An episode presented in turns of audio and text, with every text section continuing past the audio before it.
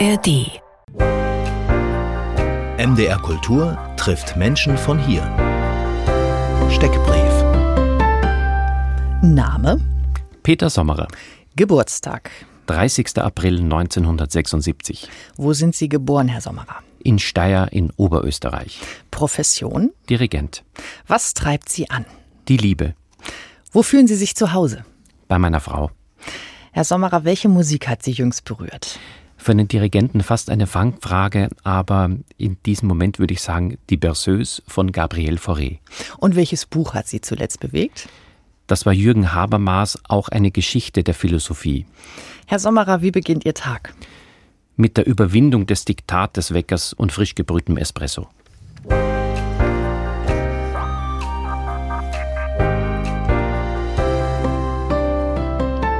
Tja, dieses Diktat des Weckers, das äh, trifft uns natürlich alle irgendwie irgendwann dann mal am Morgen. Wir sprechen heute mit dem Chefdirigenten der Sächsischen Bläserphilharmonie, 1950 als Rundfunkblasorchester Leipzig gegründet und damals auch noch Teil des MDR, beziehungsweise später dann Teil des MDRs. Ein Klangkörper mit einer irrsinnigen Geschichte. Und auch dieser Klangkörper hat jetzt die Corona-Lockdowns, die Corona-Zeit überlebt. Gerade als Bläserphilharmonie war sicherlich ganz, ganz schwierig. Äh, spielt heute wieder fleißig Konzerte und es hat während der Corona-Zeit im Januar 2021 einen neuen Chefdirigenten, also einen Wechsel gegeben. Peter Sommerer, ich freue mich sehr, dass Sie heute hier sind. Danke für die Einladung. Die Sächsische Bläserphilharmonie, wir werden auch später noch Musik von ihr hören. Wie würden Sie so den, den Sound äh, dieses Klangkörpers beschreiben? Wir haben ja im letzten Jahr eine CD veröffentlicht und ich möchte hier meine Frau zitieren, die gesagt hat, als sie das gehört hat, sie ist ein bisschen beleidigt, denn sie selber Geigerin, hat gesagt, man hört eigentlich nicht, dass keine Streicher dabei sind. Mhm. Und ähm, das beschreibt auf dem umgekehrten Weg die Qualität dieses Orchesters, denn nicht die Besetzung steht in erster Linie im Vordergrund, sondern der unglaubliche Farbenreichtum, die Flexibilität im Musizieren, das Musikmachen und da würde ich das Orchester verorten und sehen. Ja, das hat mich auch wirklich verblüfft. Also auch beim Hören jetzt dieser Aufnahme, so gleich im ersten Stück, habe ich gedacht, hey, haben die sich jetzt Streicher eingeladen? Aber das sind alles Bläser, oder? Es sind alles Bläser. Unfassbar. Das heißt, Sie arbeiten mit den Leuten auch richtig so am Ansatz oder ist das einfach schon da gewesen? Also nachdem ich selber kein Blasinstrument spiele, komme ich gar nicht in die Verlegenheit, über technische Dinge oder bläserspezifische Dinge zu sprechen, sondern das, was ich anbieten kann, ist nur das Sprechen über Musik, über Klang, über Intonation, über Phrasierung, über Stilistik, das kann ich anbieten, aber nachdem unser Orchester wirklich ein höchst professionelles A-Orchester ist, sind das die Profis, was den Ansatz betrifft. Ja, fantastisch. Sie haben am Freitag im Kulturhaus Sonne in Schkeuditz bei Leipzig die ewige Stadt gespielt. Die Sächsische Bläserphilharmonie zusammen mit dem Solisten Andreas Martin Hofmeier, Tuba. Was bringen Sie so für Eindrücke mit von diesem Konzert? Also es ist immer sehr spannend in unserem Kulturraum in vielen sehr, sehr unterschiedlichen Konzertstätten zu spielen.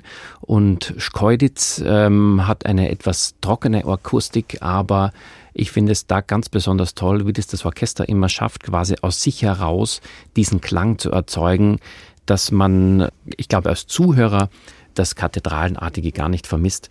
Aber ähm, zusammen mit äh, Andreas Martin Hofmeier, der nicht nur ein fantastischer Musiker ist, sondern auch ein sehr unterhaltsamer Bühnenpartner, hat es wirklich großen Spaß gemacht. Mm, Sie sind jetzt ein typisches Tourenorchester, also Sie sind wahrscheinlich auch unterschiedlichste Klangräume gewohnt. Ich erinnere mich an mittlerweile zwei Konzerte in, ja, in dieser Mehrzweckhalle Heidespar in Bad Düben. Das ist, glaube ich, auch so ein eher trockener Raum, ne? Na, Heidespar, Bad Düben würde ich sagen, das gehört eigentlich zu einem sehr schönen Konzertorten. Da gibt es andere, was natürlich einfach der Regierung geschuldet ist, dass also Konzerthäuser in der Fläche in der Regel nicht so vorhanden sind, sondern wir versuchen eben mit den Möglichkeiten, die da sind, diese zum Klingen zu bringen. Das ist ja das einstige Rundfunkblasorchester Leipzig. Mittlerweile oder sagen wir immer noch fest in Sachsen verwurzelt, aber auch international sehr gefragt. Und dieses Orchester hat wirklich Zeiten erlebt, da kann man nur mit dem Kopf schütteln. Wahnsinn. 1992 wurden alle Musiker entlassen. Was herrschen so für Erzählungen, für Legenden so innerhalb dieses Orchesters? Lassen Sie uns doch mal an diesem historischen Punkt sozusagen ansetzen. Mhm. Das muss für die Kolleginnen und Kollegen sicher, also war es ganz bestimmt ein ganz, ganz bitterer Moment, von gleich auf jetzt quasi hier geschlossen zu werden. Aber die Legende eben sagt, dass es dann ein Kollege aufgestanden ist und gesagt, morgen um 10 Uhr ist wieder Probe. Und das ist in der DNA des Orchesters. Dieses Aufgeben gibt es nicht. Und im Sinne einer größeren Unternehmung, die wichtiger ist als die Einzelne, der Einzelne, wird auch versucht, den jüngeren Kolleginnen und Kollegen das zu vermitteln, dieser Zusammenhalt und das ist füreinander einstehen. Das ist einer der Grundmaximen des Orchesters und das macht sich auch in der musikalischen Arbeit bemerkbar. Das ist also, wie Sie es jetzt schon andeuten, eine ganz eigene DNA von dem Orchester, das sich ja eben auch irgendwo selbst erhalten muss, das sich auch selbst wahrscheinlich um die eigene Förderung kümmern muss, nehme ich an. Ist es so? Das Orchester ist zum allergrößten Teil durch den äh, Kulturraum getragen, wird aber auch institutionell vom Freistaat Sachsen gefördert. Und ähm, natürlich, wie bei vielen Kultureinrichtungen, ist es auch bei uns so, dass das Geld eigentlich nicht ausreicht. Es gibt einen Haustarifvertrag, der auch nur zu knappen 75 Prozent für die Musikerinnen und Musiker erfüllt wird. Also da ist auf jeden Fall noch Luft nach oben und es ja, es verlangt viel Kreativität, quasi den eigenen Anspruch an der Programmatik und der Besetzung, den wir gerne unserem Publikum präsentieren möchten, den Zwängen quasi anpassen zu können. Und dann im Januar 21 haben Sie die künstlerische Leitung übernommen aus den Händen von Thomas Klamor damals. Das war ja mitten in der Corona-Pandemie. Auf was für einen Klangkörper sind Sie da gestoßen? Was herrschte da für eine äh, mentale Konstitution vor? Ich glaube, was alle Orchester, alle viele Kulturbetriebe erlebt haben, war eben diese große Ungewissheit, nicht zu wissen, wo geht jetzt die eigentlich die Reise hin, wann ist es zu Ende und was wird danach sein. Und wir hatten das Glück, doch aufgrund unseres Probenhauses und der gebaulichen Maßnahmen und einer Lüftungsanlage zumindest in der Berufsausbildung für Dirigentinnen und Dirigenten weiterarbeiten zu können. Natürlich gab es auch hier Kurzarbeit, aber das, was möglich war, wurde mit den Anstrengungen aller Beteiligten, jeder Einzelne und jedes Einzelnen durchgezogen, damit der Klang nicht verloren geht, dass man mhm. weiterhin probieren kann und was natürlich auch für den Verwaltungsbereich die allergrößte Herausforderung war, dass man hat Variante A geplant, Variante B, Variante C und stattgefunden hat dann am Ende D. Mhm. Und äh, wenn man nun also als, als neuer Chefdirigent dort ankommt, Sie haben eben schon gesagt, da herrscht also auch eine Mentalität von Aufgeben, gibt es nicht, ein sehr starker Zusammenhalt. Und nun kommt man als jemand von außen. Wie fügt sich das zusammen? Da gibt es ja glücklicherweise die Musik die verbindet. Und das war eben auch so, als wir zusammen zum ersten Mal musiziert haben. Ich, das war im Januar 20, hatte einen sehr, sehr kurzfristigen Einspringer für ein Konzert. Und wo wir beide Seiten gespürt haben, wie man in Österreich sagt, da geht was. Und diese Art des selbstverständlichen Musizierens, eine Art von gemeinsamer, gleicher musikalischer Sprache sprechen, hat das Orchester und mich dann äh, dazu veranlasst, eine längerfristige Zusammenarbeit einzugehen. Und ja, es war ein bisschen schade, dass man nicht ganz so loslegen konnte, wie man das wollte und eigentlich diese zurückliegende Spielzeit, die erste Spielzeit, die unter Anführungsstrichen normal stattgefunden hat. Aber das verbindet natürlich auch, kreativ sein zu müssen, was wird wo wann gespielt. Und ja, da ist sehr viel, trotz Corona, sehr, sehr viel gewachsen. Hm. Und Sie starten auch gleich mit einem ganz, ganz wunderbaren Tonträger, der jetzt äh, erschienen ist. Im Oktober 22 bei Hensler Classic erschienen. La Valse, die sächsische Bläserphilharmonie, ist Ende April in Paris für den Opus Classic 2023 für diesen Tonträger äh, nominiert worden. Das heißt also, eventuell gäbe es sogar dieses Jahr noch einen Preis. Dieses Album ist, es hat wirklich einen ganz wunderbaren Sound, muss ich sagen. Ich habe selber reingehört und war verblüfft. War das für Sie irgendwie auch klar, dass man dafür nominiert werden muss oder hat Sie das so völlig kalt erwischt? Sagen wir so, im Innersten, man hat es vielleicht nicht so nach außen äh, transportiert, aber im Innersten haben wir schon ein bisschen gehofft, dass da ein Moment eingefangen wurde, der ja auch bei der zur Zeit der Aufnahme im Februar 22 ja noch in, in dem ganzen pandemischen Geschehen lag, dass da etwas Besonderes gewachsen ist. Und das ist natürlich schön zu sehen und es freut mich auch für das Orchester explizit noch einmal sehr, diese besondere Wahrnehmung von außen und Wertschätzung zu bekommen. Jetzt hören wir uns natürlich was von dem Tonträger an, und zwar Les Sulfites, Frédéric Chopin. Hier ist die Sächsische Bläserphilharmonie.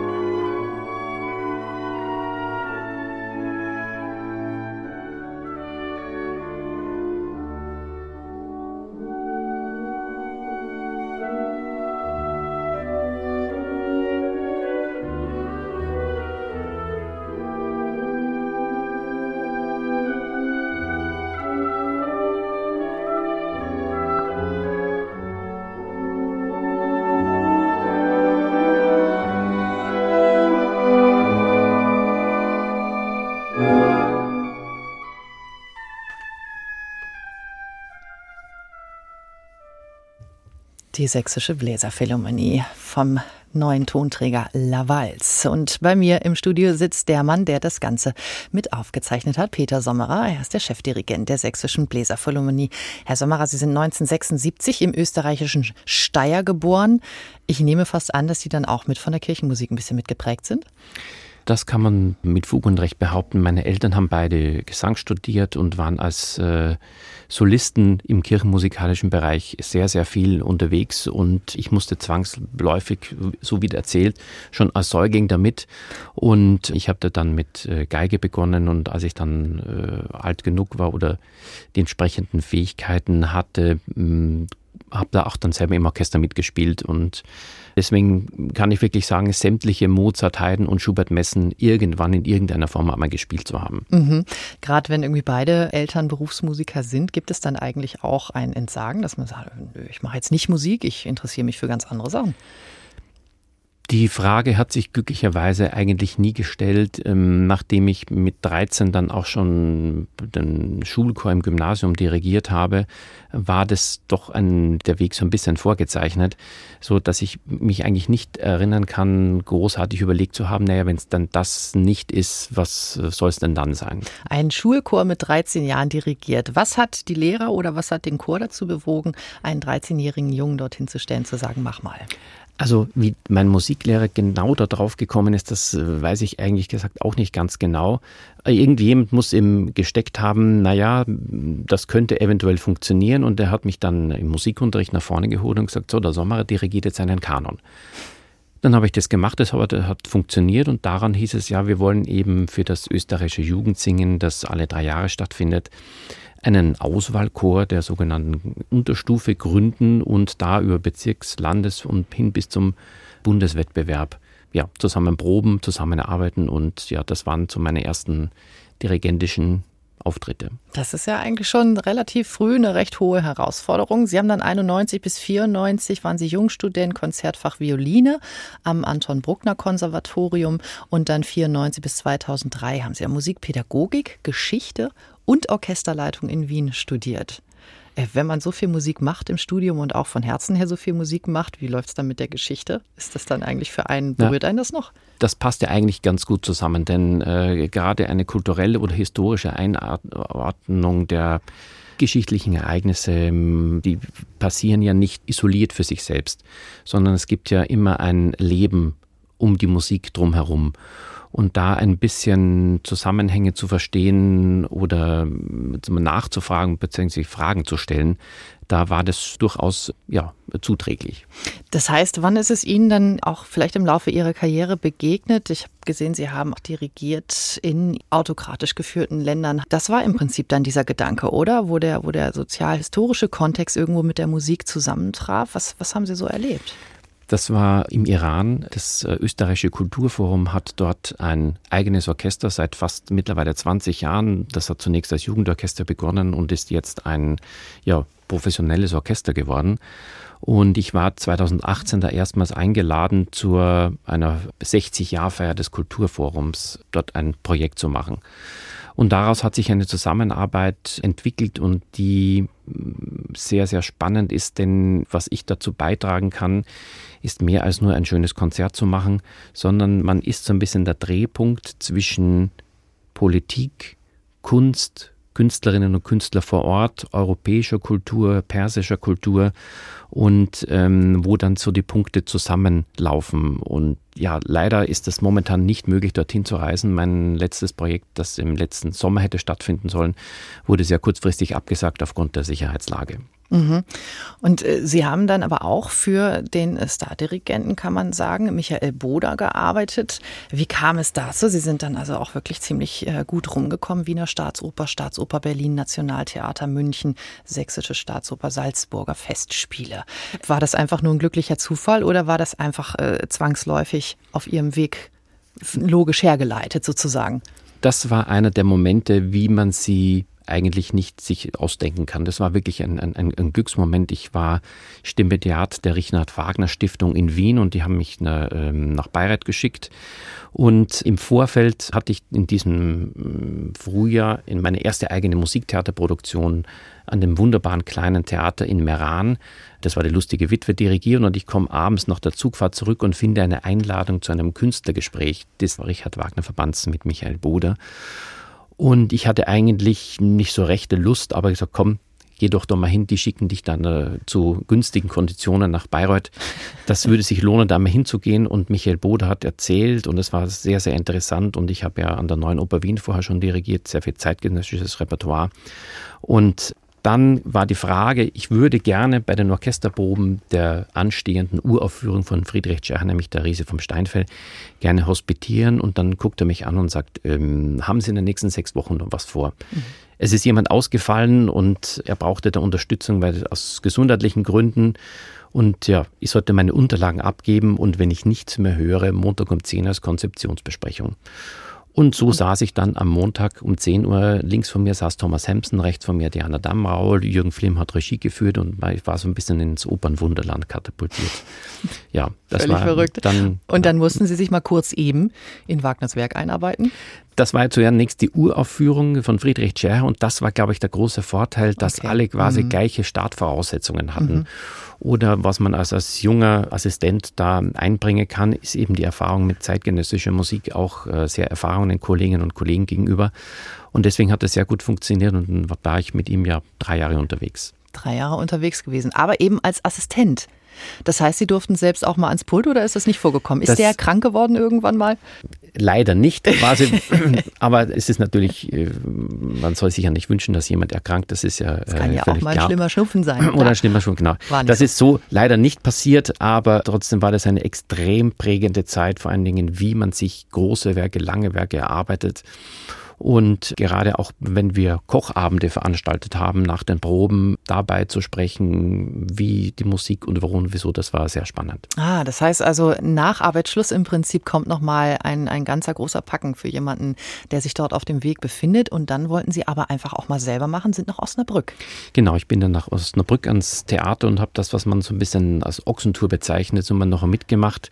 Ich war da auch Chordirektor und habe aber als Kapellmeister ein sehr, sehr großes Repertoire dirigiert, von Musical, Operette bis hin zur großen französischen und italienischen Oper. Also auch eine sehr, sehr wichtige und lehrreiche Zeit.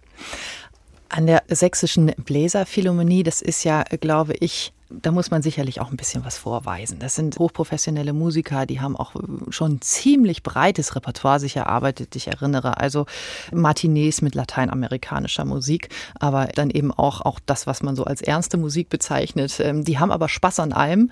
Also ziemliche Freigeister, auf die sie dort eigentlich gestoßen sind. Ein sehr sympathischer Haufen, wenn ich es mal so sagen darf.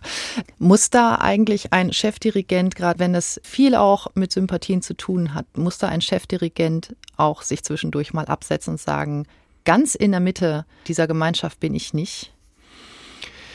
Ich würde sagen, dass ich das bei der sächsischen Bläserphilharmonie mehr in der Mitte drinnen bin als bei kaum einem anderen Orchester. Das ist wirklich eine ganz, ganz große Qualität. Äh, man ist als Dirigent natürlich kann man nie ganz ein Mitglied der Gruppe sein. Das ist äh, aus der Genese her nicht möglich und auch das ist auch wäre auch vielleicht auch gar nicht so gut.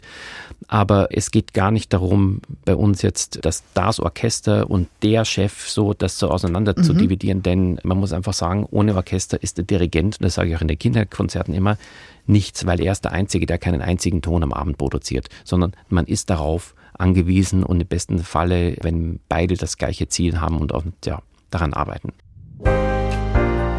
MDR Kultur trifft Menschen von hier. Fragebogen. Peter Sommerer, haben Sie ein Vorbild oder eine Lebensmaxime? Ich würde sagen, das gelassene Streben nach einer besseren Version von mir selbst. Das klingt sehr löblich. Welches Bildungserlebnis ist Ihnen in Erinnerung geblieben? Ich habe einmal ein Seminar besucht, das hieß Sprechen über Musik und ähm, mir wurde vom Professor während meines Vortrags die Frage gestellt, Sprechen Sie jetzt über die Interpretation oder das Stück?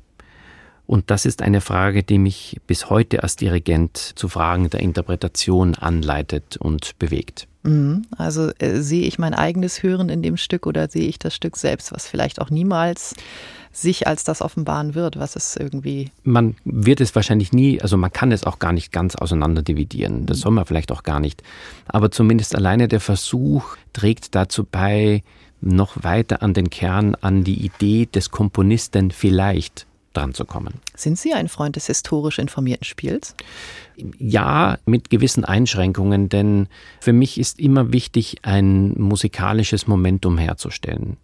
Und wenn man vor lauter Bäumen den Wald nicht mehr sieht, das finde ich immer ein bisschen schwierig. Also man muss es natürlich wissen. Unser Spielen äh, oder selbst historisch informiert, wenn man sagt 50er, 60er Jahre, das ist ja auch schon für eine große Zeit vergangen und wir können das nicht ganz ausblenden, hm, wie wir leben. Wir wissen nicht, wie richtig genau, wie das Leben, wie ich eingangs schon erzählt habe, drumherum war um diese Komposition, warum etwas so ist. Aber das Forschen danach ja, aber für mich steht noch immer ein Schritt davor, kann ich damit diese Musik die Menschen erreichen. Peter Sommerer, wann fühlen Sie sich am lebendigsten? Wenn es gelingt, andere Menschen zu aktivieren, für eine Sache begeistern zu können, sowohl im Orchester, im Unterricht oder ähm, auch im Leben. Woran glauben Sie? Ich bin sicher und ich glaube daran, dass die Welt ein besserer Ort wäre, wenn es ein Mehr gäbe von mit dem anderen Gutmeinen. Das Scheitern dessen erlebe ich jeden Tag, wenn es darum geht, im Straßenverkehr beim Reißverschluss die Autos nicht einfädeln zu lassen zu sehen. Man kann im Straßenverkehr eine ganze Menge ablesen, ja. Was finden Sie schwerer, anfangen oder aufhören? Anfangen.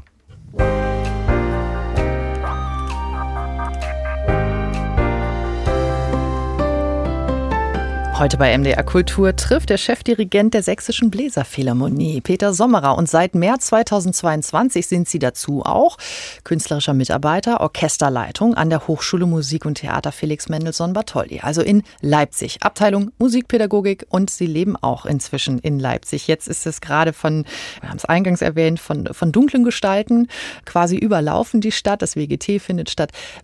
Wie, wie lebt es sich so in Leipzig jetzt für Sie?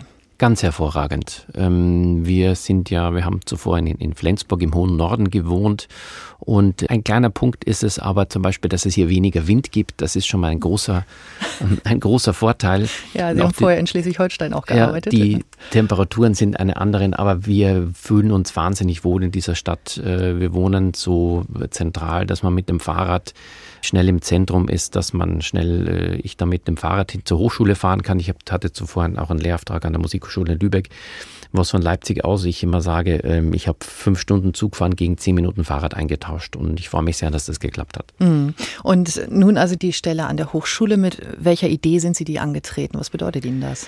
Ich unterrichte Orchesterleitung für angehende äh, Musikpädagoginnen und Pädagogen und das hat immer ein bisschen mehr zu tun als nur einfachen und Anführungsstrichen Dirigierunterricht, sondern wir trainieren mit das Auftreten. Wie stehe ich vor einer Gruppe? Wie stehe ich vor einem Orchester? Also das ist auch ein Vehikel quasi, um den jungen Leuten, den Studierenden hier diese Situation, diese Erfahrung das vor anderen zu stehen, das mit zu trainieren.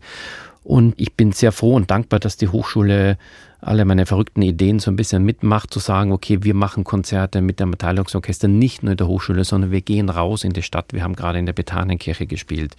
Wir versuchen neue Konzertformate. Wir versuchen andere Zusammenarbeiten intern. Und ähm, wie ich vorhin gesagt habe, dass, wenn ich mich lebendig fühlen darf, ist es, wenn es gelingt, solche Projekte zu initiieren und dann auch umzusetzen.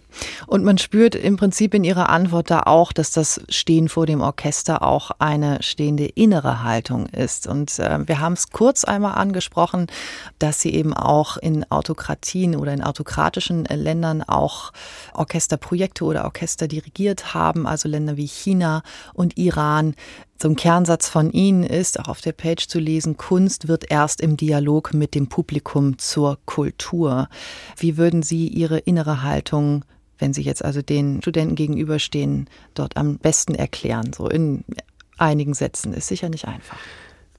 Ich habe das relativ viel darüber nachgedacht. Auch zu Corona-Zeiten war ja die Frage, ja, ist denn Kultur überhaupt systemrelevant? Das war der berühmte und leidige Begriff.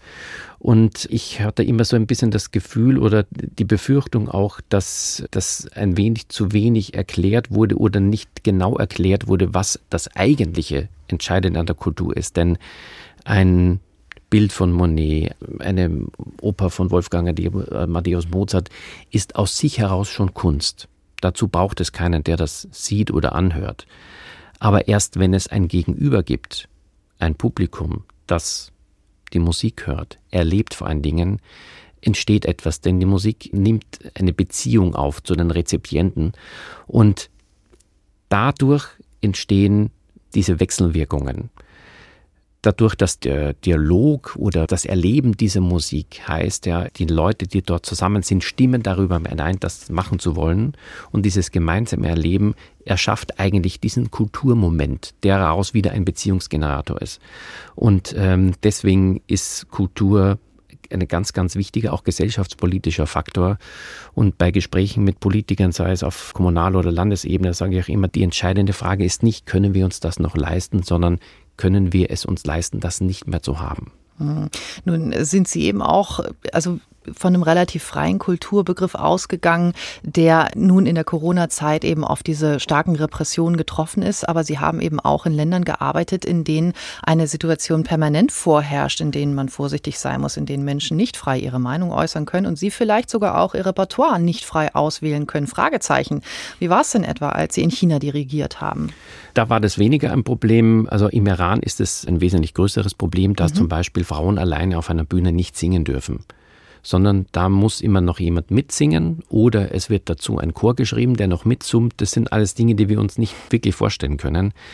Ähm, also ich meine, jetzt hier in Deutschland würde man natürlich sofort fragen, warum wurde das in irgendeiner Weise argumentiert? Ja, das wird äh, wie oft in extremistisch oder sagen wir in, in äh, religiös-fanatischen, wenn Religion missbraucht wird, wird das so argumentiert quasi, dass die Versuchung ist so groß oder so. Also es sind wirklich Dinge, die können wir so nicht nachvollziehen. Mhm. Aber was eben passiert, und das ist so ein bisschen das Wunder daran, im Moment des Musizierens mit dem Orchester zusammen gibt es einen Moment der großen Freiheit, in diesen zwei Stunden zusammen zu spielen. Und davon profitieren die jungen Leute sehr, sehr lange und sagen, ich habe auch gefragt, wie kann ich euch helfen? Mich vorne hinzustellen, politische Statements zu halten oder Grenzen zu überschreiten, das bringt gar nichts. Das also, bringt maximal Ihnen was, aber den Mitwirkenden wahrscheinlich. So, so ist es ne? genau. Mhm. Ganz im Gegenteil, man schadet denen mehr, sondern ich habe gefragt, wie kann ich euch konkret helfen? Und gesagt, komm zu uns, mach mit uns Musik.